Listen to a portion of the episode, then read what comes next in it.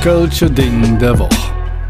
Uli und Frank präsentieren euch der Podcast zur stärksten Stadt auf der Welt. Kompakt, subjektiv, völlig vor in die Nummer und natürlich für lau. Hallo zusammen und willkommen zum heutigen ähm, Köln-Ding der Woche. Und bevor ihr euch gleich wundert und denkt, wo sind denn Uli und Frank? Wir können den ja gar nicht hören. Dann eine kurze Erklärung zur heutigen Folge. Was ihr gleich hört, ist eine Podcast-Reise über den Eigelstein. Diese Folge haben wir mit wunderbaren Podcast-Kollegen im Rahmen des ersten Kölner Podcast-Tages aufgenommen. Deshalb ist diese Folge auch länger als gewohnt. Aber jetzt hört selbst rein und wir wünschen euch viel Spaß. Herzlich willkommen zum ersten Kölner Podcast-Tag. Endlich geht's los. Wir präsentieren heute, ja, man muss es einfach so sagen, eine Weltpremiere. Wir haben verschiedene Kölner Internetakteure zusammengetrommelt, insgesamt neun. Und ich finde, das ist mindestens eine Fanfare wert.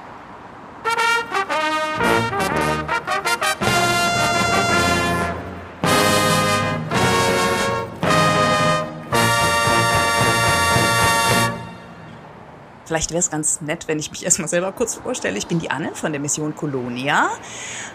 Allerdings ist das gar kein Podcast. So, jetzt ist es raus. Aber ich bin extremer Podcast-Fan. Ich höre sehr, sehr viele Podcasts und ich bin in Köln verliebt. Und deswegen finde ich es großartig, dass ich heute ja ganz viele Tipps auf einmal bekomme. Ich bemühe mich im Übrigen sehr hochdeutsch zu sprechen, bevor gleich hier die kölschen Profis reinkommen, ich ständig einen Schlag in den Nacken kriege. Aber bevor jetzt irgendwer auf die Idee kommt, das wäre hier irgendwie meine Initiative gewesen, äh, weit gefehlt. Die Idee zu diesem heutigen Tag, hatte der Uli Kiefer. Der Köln-Lotse. Kennt ihr vielleicht? Der eine oder andere hat vielleicht schon mal bei ihm eine Stadtführung gemacht oder hört in seinen Podcast mit rein.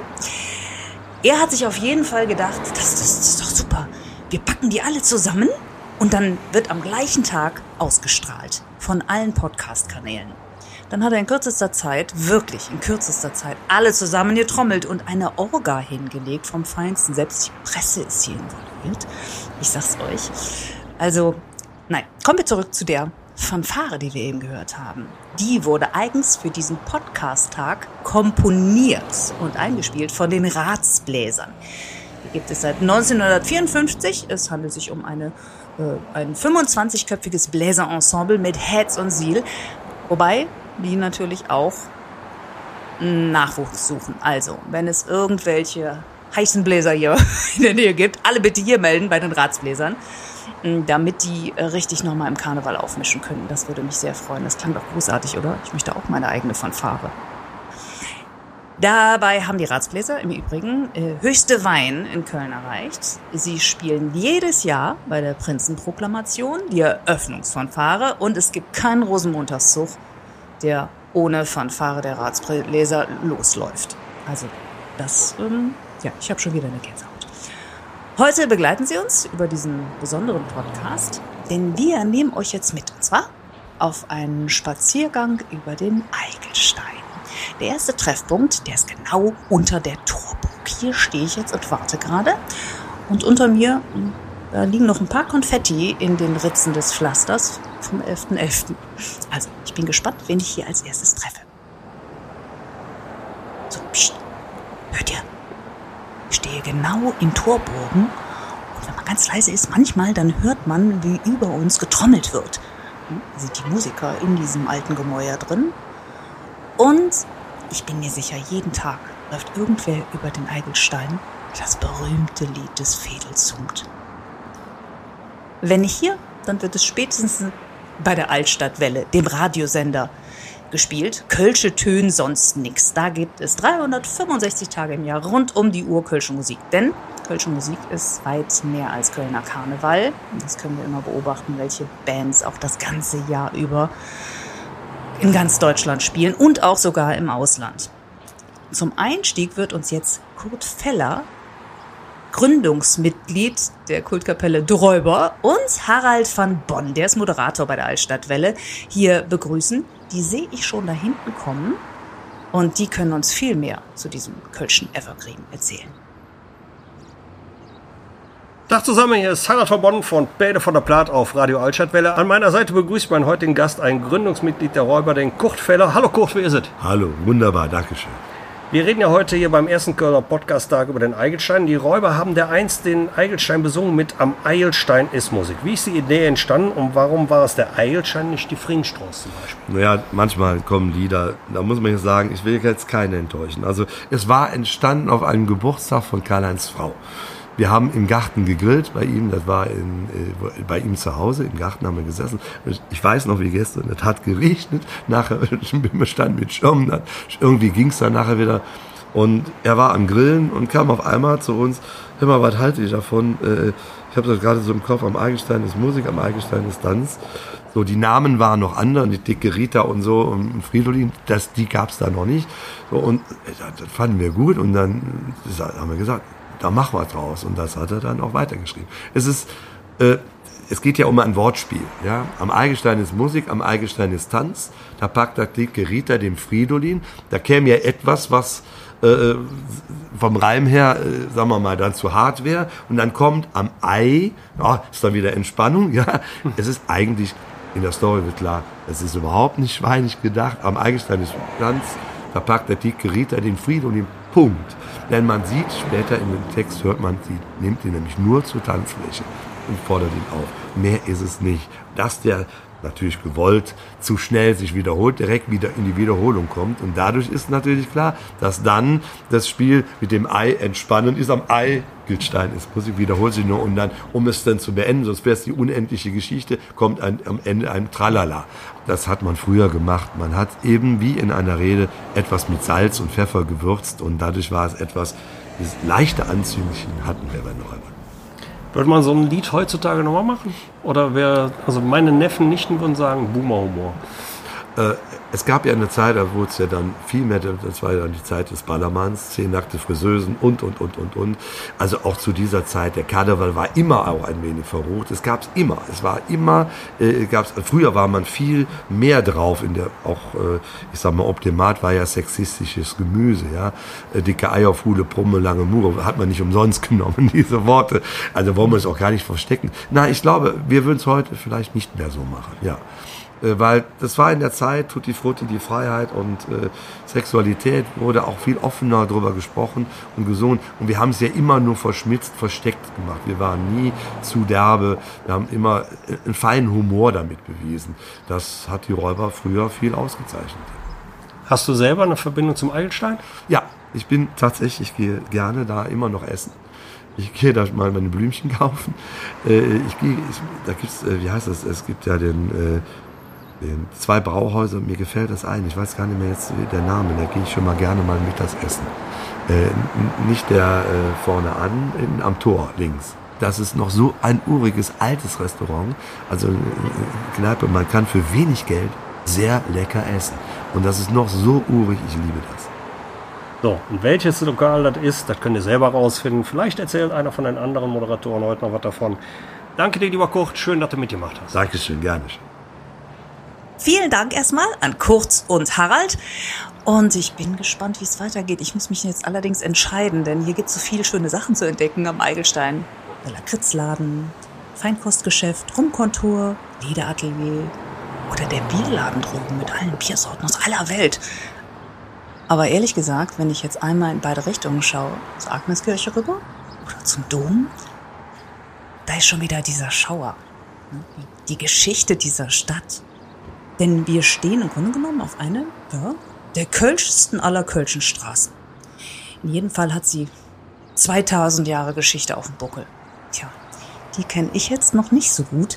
Und deswegen wird es höchste Zeit für jemanden, der uns wieder an die Hand nimmt und ein Stückchen weiterführt und aufklärt. Und das ist Willem Fromm. Der Willem betreibt den Podcast Eine Geschichte der Stadt Köln und erklärt seinen Hörern, wie Köln zu dem wurde, was es heute ist. Ich bin sehr gespannt. Ah, Wilhelm, das ist der Wilhelm. Hallo. Hallo und vielen Dank, dass ich mal so angekündigt werde in einem Podcast. Das ist auch mal eine neue Erfahrung für mich. Ich möchte euch auf einen Spaziergang durch Raum und Zeit des Eigelsteins nehmen. Denn der Eigelstein ist so alt wie Köln selbst.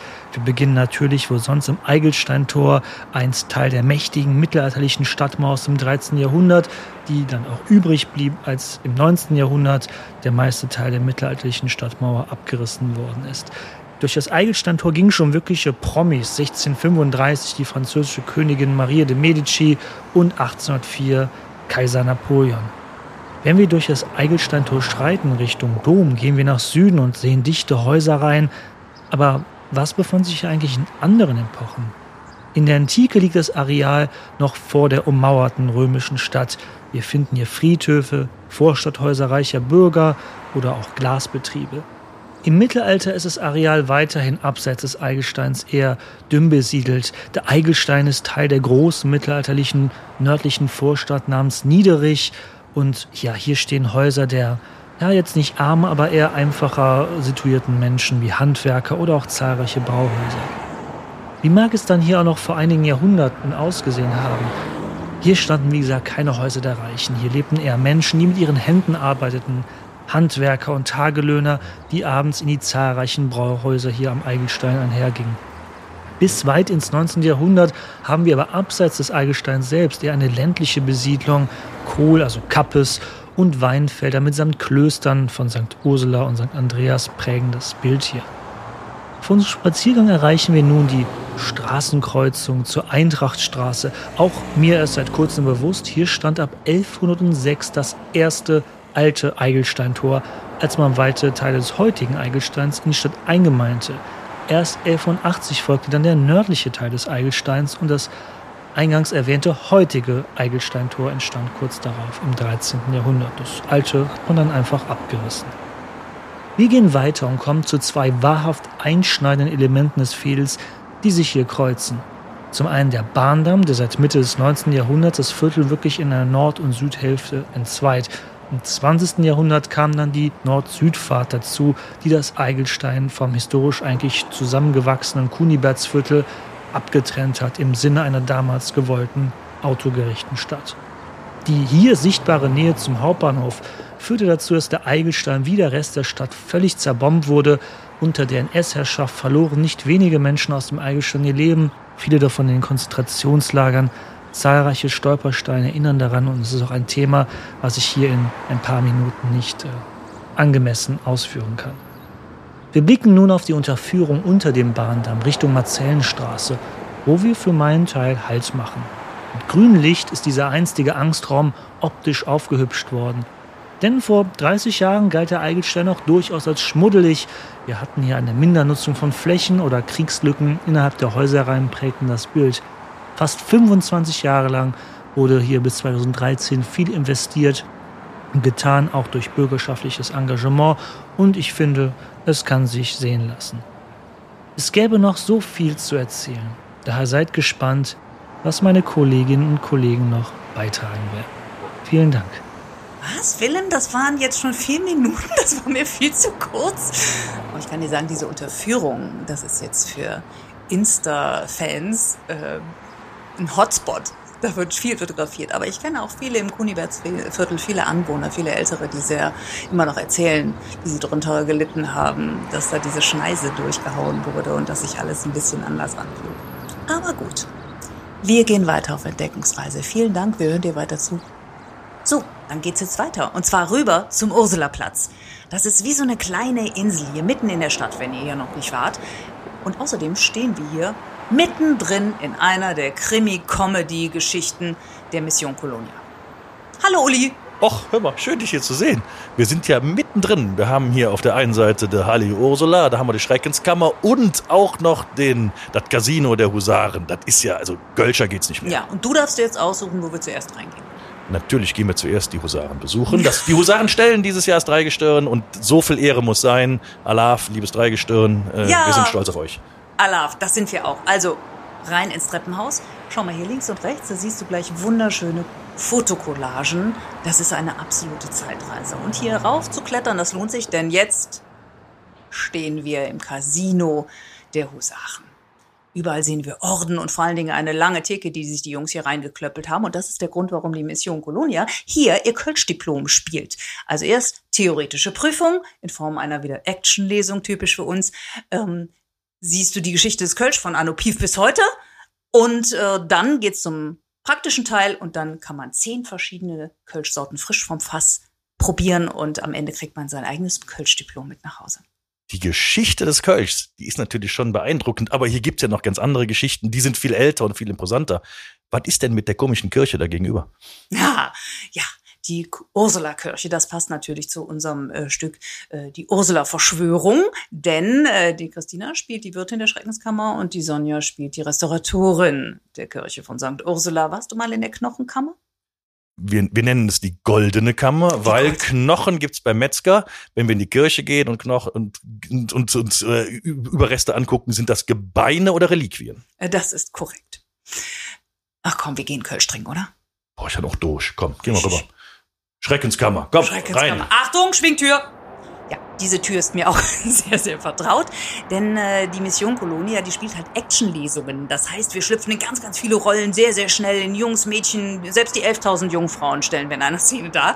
Und äh, da müssen wir zum Beispiel immer wieder durch diese Tür und wir sind auch bekannt für unsere Geräusche. Das heißt, nehmen wir mal an, jetzt kommt das aufgeregte Funkemariechen rein, dann klingt diese Schwingtür der Schreckenskammer so, verdeng, verdeng, verdeng, verdeng, verdeng, weil der Rosenmond aus so fällt aus. Oder dann kommt der Aale Fritz, Fritz hinterher und bei dem klingt es so, verdeng, verdeng, verdeng. Oder, ganz gefährlich für die Mädels, ein Luxemburger Ermittler. Und bei dem heißt es natürlich, pardon, pardon, pardon. Also, ich kann jetzt hier nur so einen Hauch darstellen. Ich glaube, wir müssen uns das unbedingt mal angucken, Leute. Mission Colonia. Da gibt's noch irgendwas mit Weihnachten? Ja, wir spielen bei den Husaren. Wir haben gerade unsere Premiere gespielt. Das erste Mal ein komplettes Weihnachtsstück. Die Geschichte der Heiligen Drei Könige. Ein Roadmovie. Oder hast du irgendeine Ahnung, wie die drei sich kennengelernt haben und wieso die in einem Sarkophag hier in Köln gelandet sind? Viel spannender finde ich die Frage, wie ihr drei Mädels Gaspar, Melchior und Balthasar darstellen wollt. Das ist eine Show für sich. Du stehst ab jetzt auf der Gästeliste. Ich freue mich jetzt schon, wenn du vorbeikommst.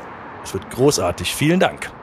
So, wir laufen jetzt ein Stückchen weiter bis zu Unterkranenbäumen. Da wartet der Michael von den Kölschgängern auf uns. Ja, unter Kranenbäumen lebte im 19. Jahrhundert ein echtes kölsches Original, nämlich der Orjuls Palm. Und der Michael, der kennt diesen Herrn, als wäre sein eigener Nachbar. Aber hört selbst. Ungerkrane die Zeit der Industrialisierung. Das war ähm, im 18. Jahrhundert bis zum Eng vom 19. Jahrhundert. Kölle wuchs an von 40.000 auf fast 400.000 Lück. Ungerkranebäume, das war die Heimat der Ringroller. Die Ringroller, das waren die, die unten am Rhein die Chef entlade und obgelade han. Das waren raue Geselle. Und wenn man jetzt weiß, dass am Eigelstein auch noch öt Chef unterwegs war, die Bordsteinschwalbe und das Milieu, kann man sich nicht vorstellen, dass da einer oprecht durchgegangen ist. Der Euelspalm. Der Euelspalm ist 1801 geboren in der Franzosezig. Het Flück mit zehn Jahren Kölsch und Französisch geliert und gesprochen. Hätte ihm nichts genützt. 1815 kommen die Preuße ans Realt und, tja, war ein schlau Kerlchen. Hätt Maler und Lackierer gelehrt, het ähm, Jans Kölle bemalt, de Kuppele von der Kirche, Treppe, Geländer, Trappe, Hüserfassade, alles Mögliche. War fließig, het nebenbei jet Musik gelehrt. Und muss mit 20, wie er die Preuße wollte, zum Kommiss. Dort hätte er sich schick angestellt und wurde alt früh befördert. Als er das singem Vater geschrieben hat, hätte er geantwortet, dat sing all Jugendliefje et Zilli, ein fremde Mann geheiratet. Auch ne Schnieder, wie die Familie vom Zilli. Darüber war er so bedröv, dass er ab ist nach Griechenland und hätte Grieche im Kampf gegen die Türke geholfen.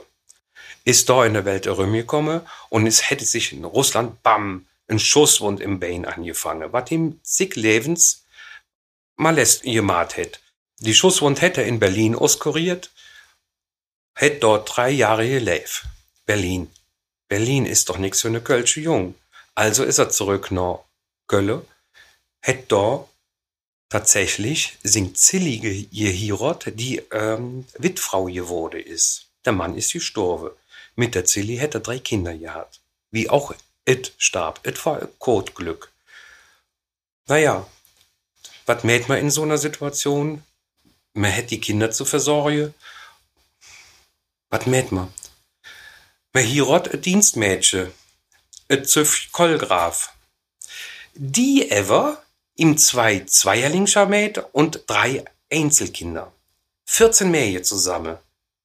Und dann plache in die Schusswund und die Aufträge werden knapp. Was mäht er? Er geht noch der Stadt und holt sich eine Lizenz als Dreh-Oil-Spieler. Und genauso kennen wir ihn als Dreh-Oil-Spieler. Deswegen heißt er Oils Palm.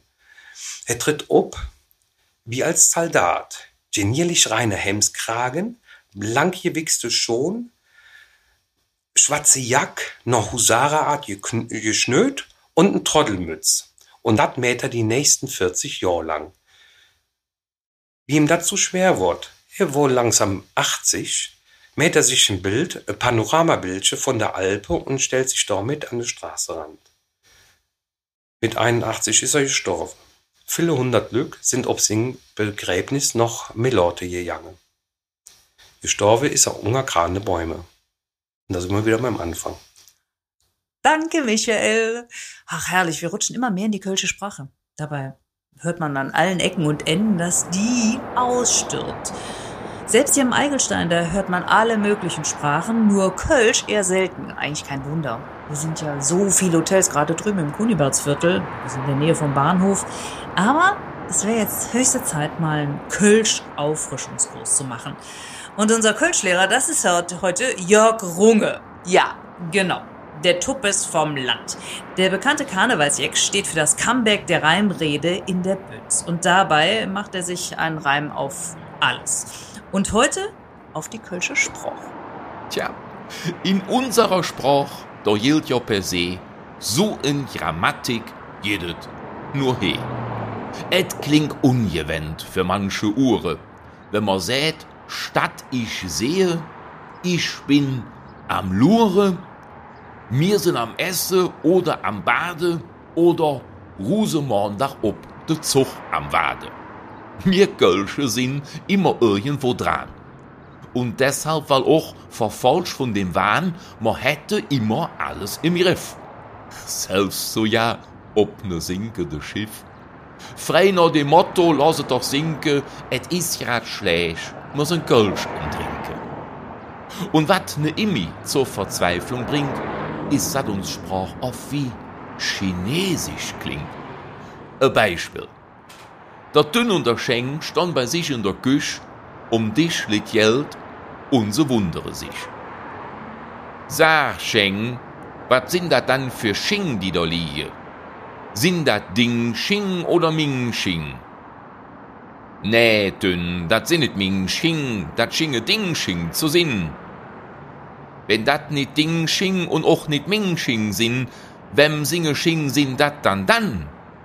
Da kütt der Hein und sät, ich han schwer Ping an de Zeng und dat sind Minge Sching. Ich nehme mir jetzt Ming Sching in de Häng, zeig dem Doktor Ming Zeng, der Hande Pingen sind eng.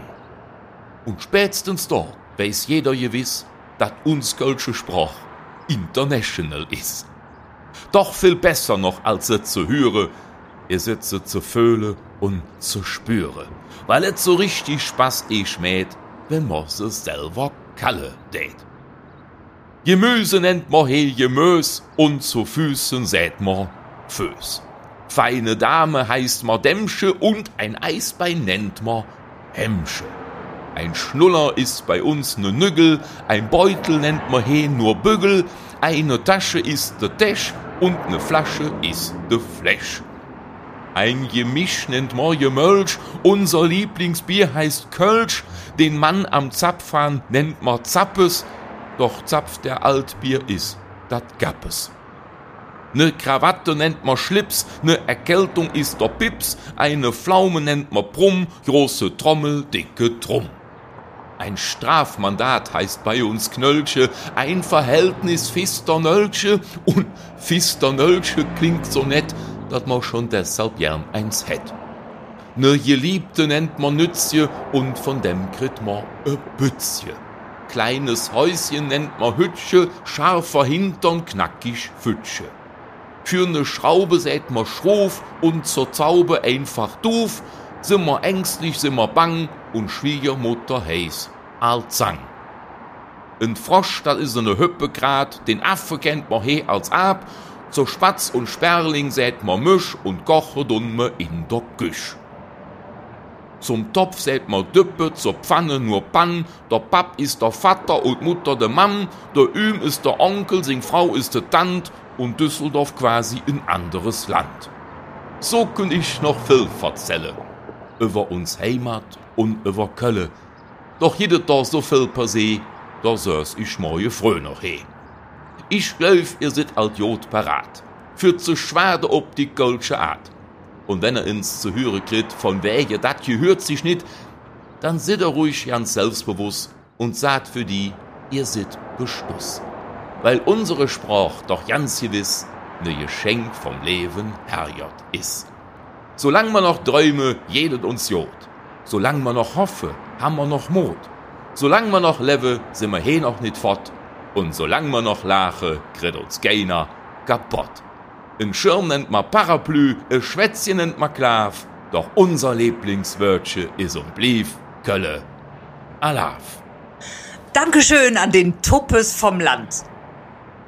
Wo sind denn jetzt die Ratsbläser? Ich finde, das hätte doch jetzt echt mal einen Tusch verdient. Ich glaube, die sind schon rüber zum Kölschebohr. Aber wir gehen jetzt zum Stavenhof, der im Kölschen ja nur Stöverhof genannt wird. Früher eine verrufene Meile, heute bevorzugte Wohngegend. Für die jüngere Generation sieht's eher aus äh, wie die Winkelgasse von Harry Potter. Aber gut, nicht abschweifen. Um die ganze Geschichte dazu zu kennen, da werden wir jetzt Frank und Uli treffen vom Köln-Ding der Woche. Sie präsentieren ähm, im lockeren Gespräch historisches, Anekdoten oder Legenden und Märchen aus Köln. Immer kurz und knackig, immer subjektiv und völlig voreingenommen. Und heute erklären uns die beiden, äh, wieso et früher schon ein Soff im Stöverhof, ja.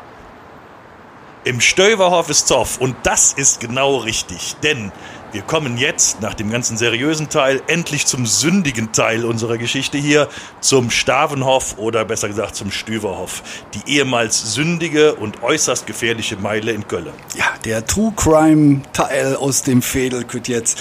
Und wir beginnen mal in den 60er Jahren, weil da hatten wir nämlich in Köln eine Kriminalstatistik, die war so erbärmlich, also es es ist fast unglaublich. Ähm, wir, wir hatten den Ruf, äh, das vom Chicago am Rhein, und das haben wir auch wirklich redlich verdient. Ähm, wir hatten ungefähr 50.000 äh, Straftaten jedes Jahr. Das ist ein absoluter Spitzenwert. Da waren wir Champions League. Und ähm, davon wurde aber nur ein Drittel aufgeklärt. Somit waren wir auf dem Abstiegsplatz wie der erste FC Köln im Moment. Ähm, es ging dabei vor allen Dingen um Hehlerei, Glücksspiel, Gewalt und natürlich Prostitution. Es war aber nicht nur der Stüverhof, sondern es gab auch die Brinkgasse im Friesenviertel oder die Nächselsgasse in der Südstadt. Das waren alles die Ecken, wo die Prostitution geboomt hat. Und natürlich Prostitution und Kriminalität gehört eins zum anderen. Ja, äh, die, die Kölschen nennen die Prostituierten übrigens Trottoirschwalven. Äh, und eben diese Trottoirschwalve äh, haben ihren Dienst am Stavenhof auf Kölsch um Stüverhof angeboten. Das Besondere war, die Damen mussten hier mindestens 30 Jahre alt sein, also kein junges Gemüse, sondern im reiferen Drittel ihres Lebens. Und sie lebten mitten in der Nachbarschaft, Tür an Tür mit den Anwohnern. Und das war anscheinend recht unkompliziert, heute kaum vorstellbar, aber es gab einen Zeitzeugenbericht, wo eine Dame aus dem Milieu berichtet hat, ich zitiere, «Wir haben doch früher so viel Privatlook gewohnt. Da haben die Pens gespielt, mir Stunden neben de Pens. Da hätt sich gay Mensch dran gestört.» Der Stüverhof bzw. Köln war so verrufen, dass wir sogar einen Blockbuster hatten, der hieß Heißes Pflaster Köln. Und äh, dieser Film hat leider auch zur ungerechtfertigten Legendenbildung des Kölner Milieus beigetragen. Also Typen wie der Dummse Dünn, Karate Jackie oder Schäfers Nas waren brutale Schläger und höchstgradig kriminell. Und nicht so wie der Kölsche immer sagt, die hatten Ganoven-Ehre und das waren Jodi Jungs. Das waren sie eben nicht. Das hat auch belegt Jupp Ment. Der ist im Karneval bekannt als der Kölsche Schutzmann. Tatsächlich hat er bei der Sitte gearbeitet in den 60er Jahren bei der Schmier, bei der Polizei. Und der sagt ausdrücklich, hört auf mit dieser Legendenbildung. Das sind brutale, menschenverachtende Zuhälter in Großausführung. 1964 sollte der Sumpf des Verbrechens dann endlich trockengelegt werden und ein ordentliches, riesengroßes Großbordell sollte am Stüverhof gebaut werden. Das war sowohl den Anwohnern als auch dem damaligen Pfarrer Paul Fetten von St. Ursula dann natürlich ein bisschen zu fetten. Ne, der sagte also, jetzt hört auf, ja, äh, die heilige Schutzpatronin äh, Ursula muss sofort abgesetzt werden, wenn ihr das auch nur ansatzweise in die Tat umsetzen wollt. Natürlich hat die Stadt dann sofort den Rückzieher gemacht, weil das ging nicht. Ursula, das, nee, also die muss bleiben. 72 ist dann das Eros Center gebaut worden, das war dann in der Hornstraße und die Straßenprostitution und überhaupt die gesamte Prostitution verlagerte sich in diese Ecke. Der Stavenhof selber, der hat sich da mal echt gemacht. Keine Prostituierten mehr, dafür heute bevorzugte Wohngegend. Hier gibt man gerne mal 7.000 bis 8.000 Euro pro Quadratmeter für eine Eigentumswohnung aus. Ja. Und seitdem die Actionserie Wilsberg, der Kölner Tatort und allen voran der Bruce Willis aus Kölle, Kommissar Klefisch bzw. Mili Vilovic des Stüverhoff als Drehort gefunden hat, gibt es keine Kriminalität mehr. Und der Uli sagt den Namen jetzt nochmal richtig. Der Bruce Willis aus Kölle heißt natürlich Willi Milovic. Und jetzt han ich durch. Was denkst Ja, du? ich auch. Wir gehen jetzt mal einen trinken, mal gucken, ob wir den äh, Marvin und den Tim finden. Ich han durch. Wir gehen in Kölschebohr. Ja, Hey, Frank und Uli. Na super, jetzt sind die auch rüber in Kölsche Bohr. Jetzt bin ich hier ganz alleine. Na gut, hilft ja nix. Ich gehe jetzt auch rüber. Wird Zeit für einen Kölsch. Außerdem treffen wir da zwei Profis. Marvin und Tim erwarten uns da vom Podcast 2x02. Die beiden, die kennen sich bestens mit Kneipen aus. Jede Woche besuchen sie eine neue, trinken mindestens, würde ich jetzt mal schätzen, zwei bis... Nee, ich schätze nicht. Kölsch und sprechen über Kneipen, Kölsch, die Straßen drumherum, ganz nach dem Motto, trink doch eine mit, stell dich nicht so an. Weiß, wen die da alles kennenlernen. Die haben bestimmt eine riesen Liste im Handy. Ja, heute nehmen sie uns also mit und erzählen uns was über die Geschichte und die ist immerhin schon 260 Jahre alt. Wo früher meine Leber war, ist heute eine Minibar. Ja, und Anne, wir haben direkt für dich mitbestellt. Also Prost, ne? Prösterchen. Ja, und damit äh, hallo und herzlich willkommen zu 2x02, dem Kölner Kneipen-Podcast, in dem wir uns ritterlich den Helm lackieren. Tim, wo sind wir denn gerade? Ja, wir sind heute im Kölschen Bur. Äh, Das befindet sich am Eigelstein 121 bis 123. Und Marvin, welches Kölsch trinken wir denn heute hier? Mühlenkölsch, ja, lecker, für einen Preis von 2,10 Euro. Das können wir immer machen, Dido, also dienstags bis donnerstags von 16 bis 0 Uhr, freitags von 15 bis 1 Uhr, Samstag von 12 bis 1 und sonntags von 12 bis 23 Uhr. Montag ist entsprechend Ruhetag, ganz genau. Richtig. Ja, was kann man sonst noch sagen? Was kann man denn hier außer Kölsch noch äh, So leckeres so Trinken. Ja, es- wir sind ja hier noch, immer noch im Kölner Norden grob und dort gibt es die falsche Neun. Die gibt's auch hier zu trinken. Die können wir sehr ans Herz legen. Ja, und ansonsten ist ja Mühlen, also die haben äh, ja Sünner aufgekauft und da gibt's die ganzen Sünner-Schnäpse. Ganz Das genau. kann man machen an der Theke, an einer sehr großen Theke. Ja, die ist direkt hier im Eingangsbereich, ist äh, eine J-Form praktisch, wenn man direkt reinkommt. Das ist ja typisch vom Aufbau eines Brauhauses, dass es dann immer direkt am Anfang steht. Ne? und äh, ziemlich riesig, allerdings nicht so viele Sitzplätze, dafür umso mehr Stehplätze. Leicht bestuhlt, ganz genau. Und dann Gibt's- kommt man, ja. Ja, gibt's ja eine Küche, Marvin, wenn man, wenn man was essen möchte. Oh ja, ganz Brauhaustypisch, äh, die ganzen typischen Sachen. Allerdings auch äh, vegane und vegetarische Gerichte, also für jeden was dabei. Mittwochs ist Riefkoche da, kann man Oh auch ja, betonen. Mittwochs ist Riefkoche. ja. Also schnappt er Ja. an, ne? Ja, auch die Toiletten sind hier sehr sauber. Es ist ja hygienetechnisch immer wichtig zu wissen, weil es ja auch auf die Küche irgendwie spiegelt. Ne? Das ist also auch sehr gut. Richtig, und ähm, ansonsten Brauhaus. Ein Brauhaus ist immer ziemlich groß. Ne? Also die haben hier verschiedene große Säle, draußen auch ein paar Sitzplätze. Ja, so ein Saal, genau, so ein Saal kann man auch mieten, könnte man vielleicht erwähnen, ebenso wie eine Kegelbahn, Eine die hier Kegelbahn, zur ja. Verfügung ist. Ansonsten die klassische Brauhausoptik, ganz urige Holzvertäfelungen. Ähm, was ich auch sehr schön finde, ist, dass man hier auch so ein gewisses Geschichtsbewusstsein hat. An der Wand hängen zum Beispiel diese Besitzer, die da irgendwie aufgelistet sind. Und besondere Form eines Brauhauses, was es hier auch gibt, Marvin, ist der Beichtstuhl oder auch das Kontörchen. Richtig, ähnlich wie im Jolde Kappes. Äh, ne? Also wer mehr Genau. dazu wissen will, hört da mal einfach rein. Ja, ansonsten das Publikum, ähm, Brauhaustypisch auch sehr gemischt, würde ich sagen. Also hier kommt jung und alt, groß und klein, dick und dünn hin. Ne? Ja. Wie es sich für ein schönes Brauhaus oder eine tolle Kneipe gehört. Hast du sonst noch irgendeinen, irgendeine Anmerkung? Nein, dann brauchen wir nur noch einen Spruch zum Ende, Marvin. Wir brauchen Ein ein, Fazit. praktisches Fazit. Ja, und als Fazit lässt sich an dieser Stelle natürlich nur noch sagen, es gibt nichts, was es nicht gibt. Und damit wer wissen will, was, was das bedeutet oder weitere praktische Sprüche hören möchte, die auch in Richtung Trinksprüche gehen oder die Kölner Kneipenkultur mal genauer kennenlernen möchte, der kann gerne bei uns reinhören unter 2x02. auf Spotify und Instagram. Und damit Tschüss. Notiz an mich selber. Mittwoch, Refkoche-Tag im Kölsche Bo. Früher habe ich hier immer Senf geholt und verschenkt. Von der Senfmühle. Gut, nehme ich ab jetzt. Limoncello. Der Topes vom Land, der hat sich eben beschwert, dass das Kölsch, die Kölsche Spruch, aussterben würde. Ja, dann hat der wohl noch nie den Podcast Podklav von Caroline und Hermann gehört. Der Hermann ist, ich kann nicht sagen, Jahrgang 1930. Ja, bevor ihr jetzt rechnen müsst, er ist bereits 93 Jahre alt. Zusammen mit seiner wesentlich jüngeren Freundin Caroline haben die beiden mitten in der Corona-Pandemie den Podcast Podclav erfunden. In dem Podcast wird bloß Kölsche schwarz. Ich kann noch eine ganze Menge lernen. Ich bin sehr gespannt. Hallo ihr zwei, da sind sie schon. Ja, guten Abend, Lev Lückscher. Schön, dass ihr da seid. Der Hermann und ich, wir haben uns erst gefreut, dass es hier hück um der Egelstein geht, weil man nämlich später da gelebt haben in Seeklang. Ich han da als Studentin gelebt und der Hermann als Bütsche, bis er sieben Jahre alt gewesen ist. So ist es. Dann fange ich direkt allerdings an. Ähm, also ich von meiner Geburt an, also wie aus dem Krankenhaus kam, muss, äh, ja, äh, wo so alte sind hier im Süden. Äh, da war ich dann die ersten sieben Jahre um Jerionswall. Also Eilstein, worum es ja geht. Äh, und zwar um Jerionswall Nummer 5. Und weil man weiß, wo das anfängt, an der Eilstein Sports, da sind die, da fängt dann an zu zählen. So. Und wenn man dann an der Eilstein Sports steht und schaut noch dann in der Jerionswallerin, dann sind dann links die ungerade Zahlen, also die Nummer 5. Und wenn ich mich so besinne, ähm, wie gesagt, mit sieben Jahren, sind wir dann noch Riel getrocknet. Das noch nicht vorbei, wie mein Vater einen Stell beim Fort gekriegt hat.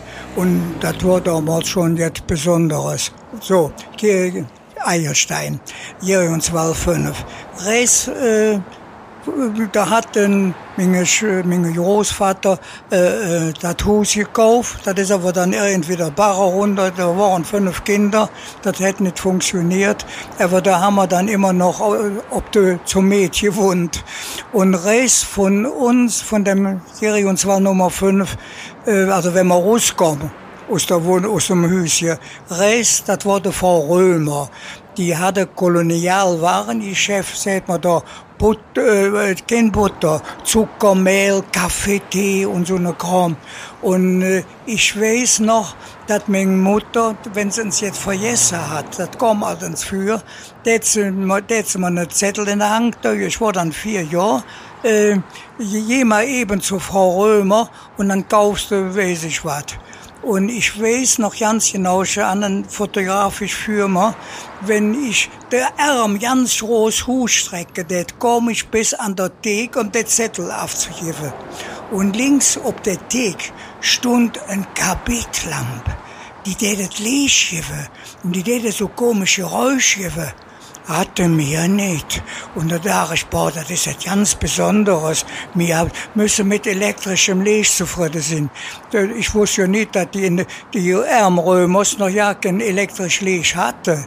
Da hatte, das war ja damals, dass sie in den einzelnen Häusern ihr Generatoren hatte für elektrisches Licht. Also wir waren dann schon ganz modern. Und dann, wenn man aus dem Haus rauskam, links, da war dann der Friseur, der Balbutz, wie man auf Kölsch sagt. Und ich weiß noch, ich muss ein Bösche von vier Jahren gewesen sein, äh, hat mein Vater mich runtergeschickt, äh, jemand zum Essen, lass er die Haare schneiden. Jo, ich bin runter, ich sage, ich soll mir die Haare schneiden lassen. Und, ja, wie dann, lebe Jung? Ja, wie meine Papa.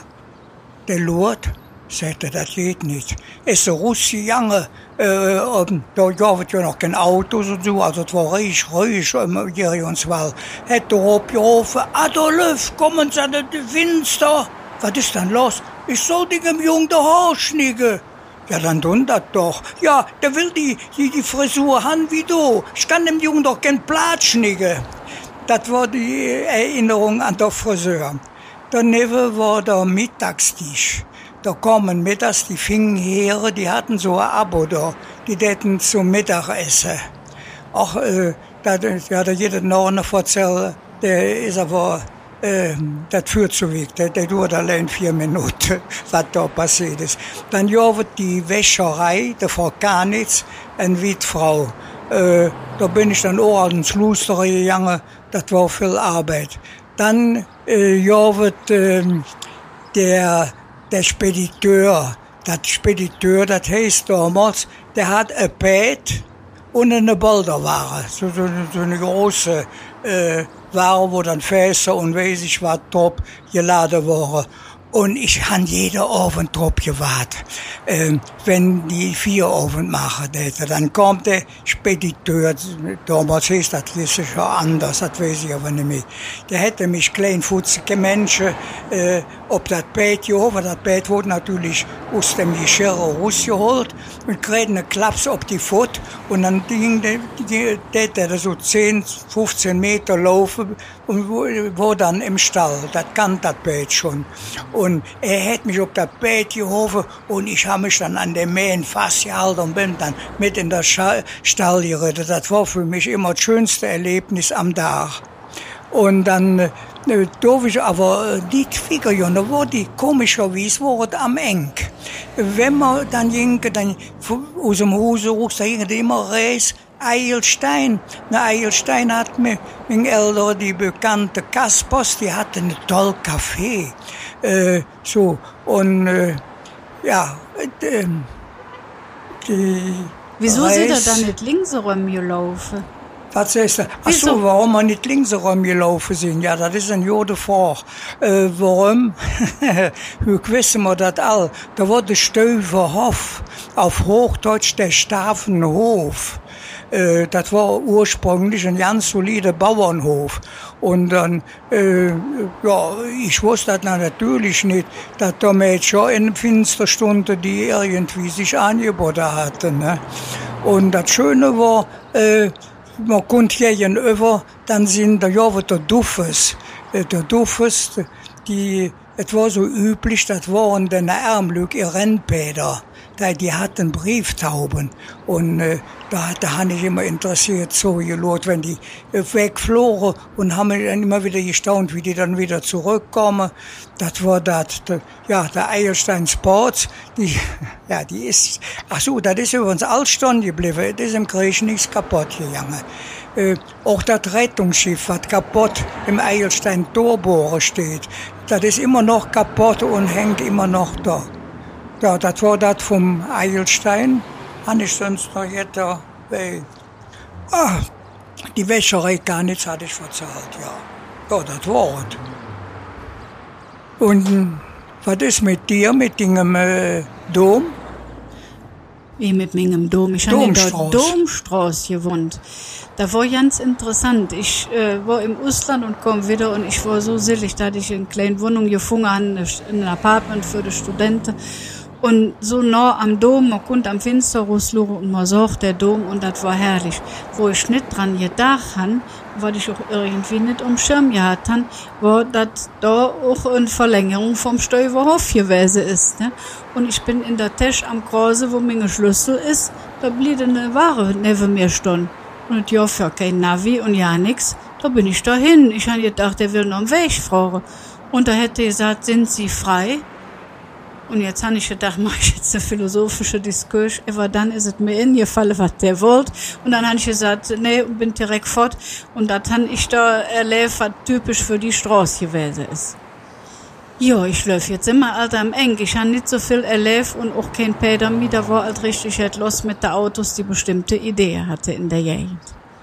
So, Caroline und Hermann haben jetzt gerade auch eine neue Runde bestellt, aber ich habe noch eine Verabredung drüben im Agnesviertel. Da gehe ich jetzt einfach mit euch rüber.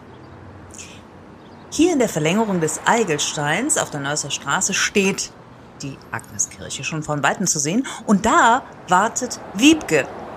Leider ohne Peter. Der hat, na, das soll sie euch selber erzählen. Und die beiden haben den Podcast Agnes trifft. In diesem Podcast der Pfarrgemeinde St. Agnes geht es um das Leben, die Nachbarschaft und einfach das Miteinander im Agnesviertel. Ja, wer jetzt aber erwartet, dass wir in die Agneskirche reingehen, der liegt falsch. Wir treffen uns an dem berühmten Bütchen davor. Ich stehe am King Georg Bütchen. King Georg, die Kultkneipe im Agnesviertel. Ich weiß noch genau, als ich das erste Mal in King Georg war, so 80er Jahre Schummer. Es sah aus wie eine Table Dance Bar eigentlich, ohne Table Dance. Nischen. Aber wir wollen ja gar nicht in die Kneipe. Wir stehen am Bütchen. Und ich sehe, ich sehe zurück und sehe das Eigelsteintor und muss kurz überlegen, ah, früher endete die Stadt ja genau da. Erst Ende des 19. Jahrhunderts wurde sie um die Neustadt erweitert und das Agnesviertel entstand. Da, wo vorher die Kappesfelder waren. Da, wo die alte Römerstraße nach Nippes ging. Ja, und da stehe ich jetzt. Ohne Peter. Peter hatte nämlich leider einen Fahrradunfall. Und das ist ganz tragisch, dass wir heute nicht zusammen sind. Aber gut. Die Rettung ist, in Köln bleibt man nie allein. Am King Georg Bütchen schon gar nicht. Die Bütchenkultur in Köln ist ganz stark. Hier muss ich mich äh, entscheiden. Trinke ich einen Kaffee? Quatsche ich mit irgendjemandem?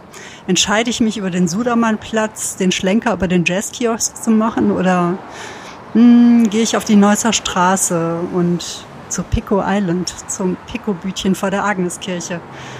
Ah, die Agneskirche, genau. Unser Podcast, Peter und mein Podcast. Agnes trifft. Der Fedels-Podcast aus dem Agnesviertel, aus dem Kölner Norden. Viel davon findet auch am Bütchen statt. Da trifft sich die Nachbarschaft. Hier spielt die Musik, nicht nur am Eigelstein. Denn in der Nähe ist ja die Musikhochschule und es gibt in der Agnesklause in einer der wenigen Kneipen im Agnesviertel Jazz Sessions. Und hier schon die, die hier immer standen. Das ist auf jeden Fall auch am Pico-Bütchen so. Ohne Bütchenkultur kein Köln.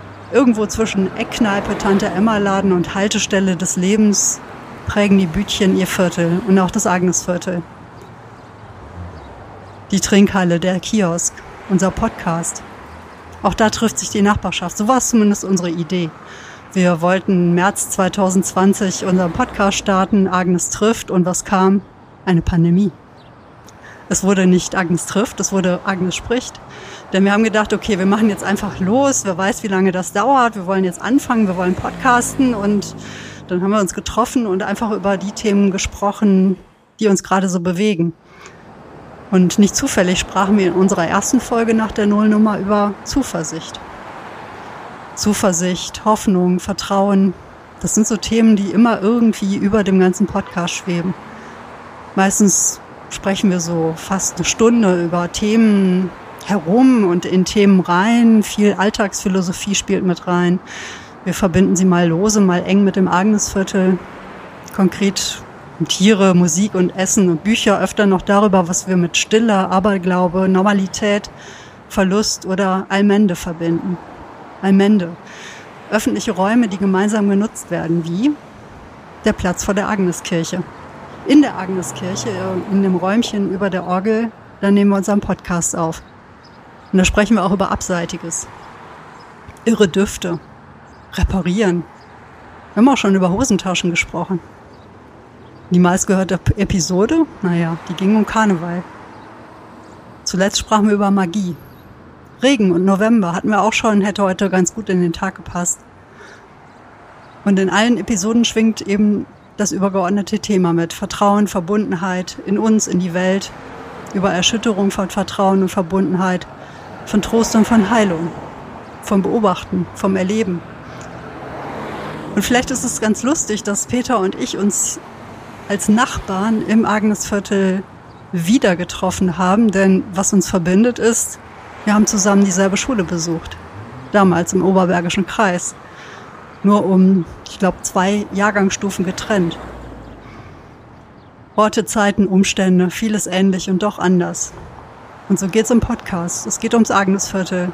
Es geht um dieses urbane Dorf zwischen Ebertplatz und Innerer Kanalstraße.